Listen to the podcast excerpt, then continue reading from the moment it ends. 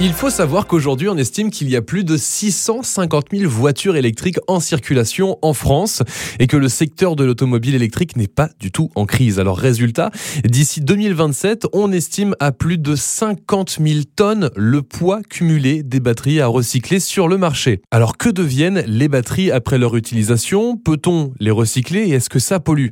Autant être honnête, fabriquer une batterie aujourd'hui, oui, ça pollue énormément. L'extraction et la transformation du cobalt, du nickel et du lithium ont à la fois des répercussions sur l'environnement, mais aussi sur la santé. En plus, les ressources s'amenuisent.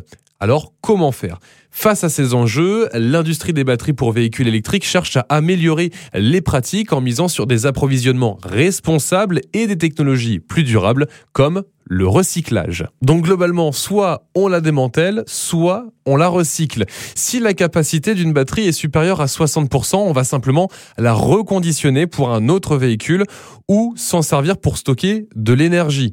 Si la batterie n'est plus utilisable, il faut la recycler et aujourd'hui, on est capable de recycler 70 à 90% du poids d'une batterie, le minimum légal étant de 50%, ce qui nous permet par la suite de réutiliser les composants. Mais en France, on en est où?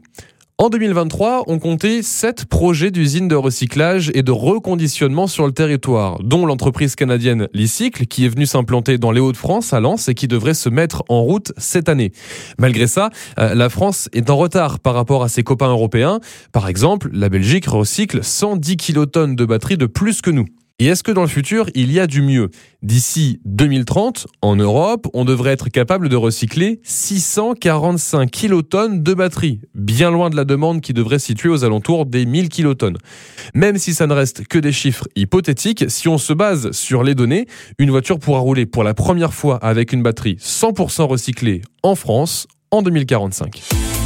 Retrouvez toutes les chroniques de Sanef 177 sur sanef177.com.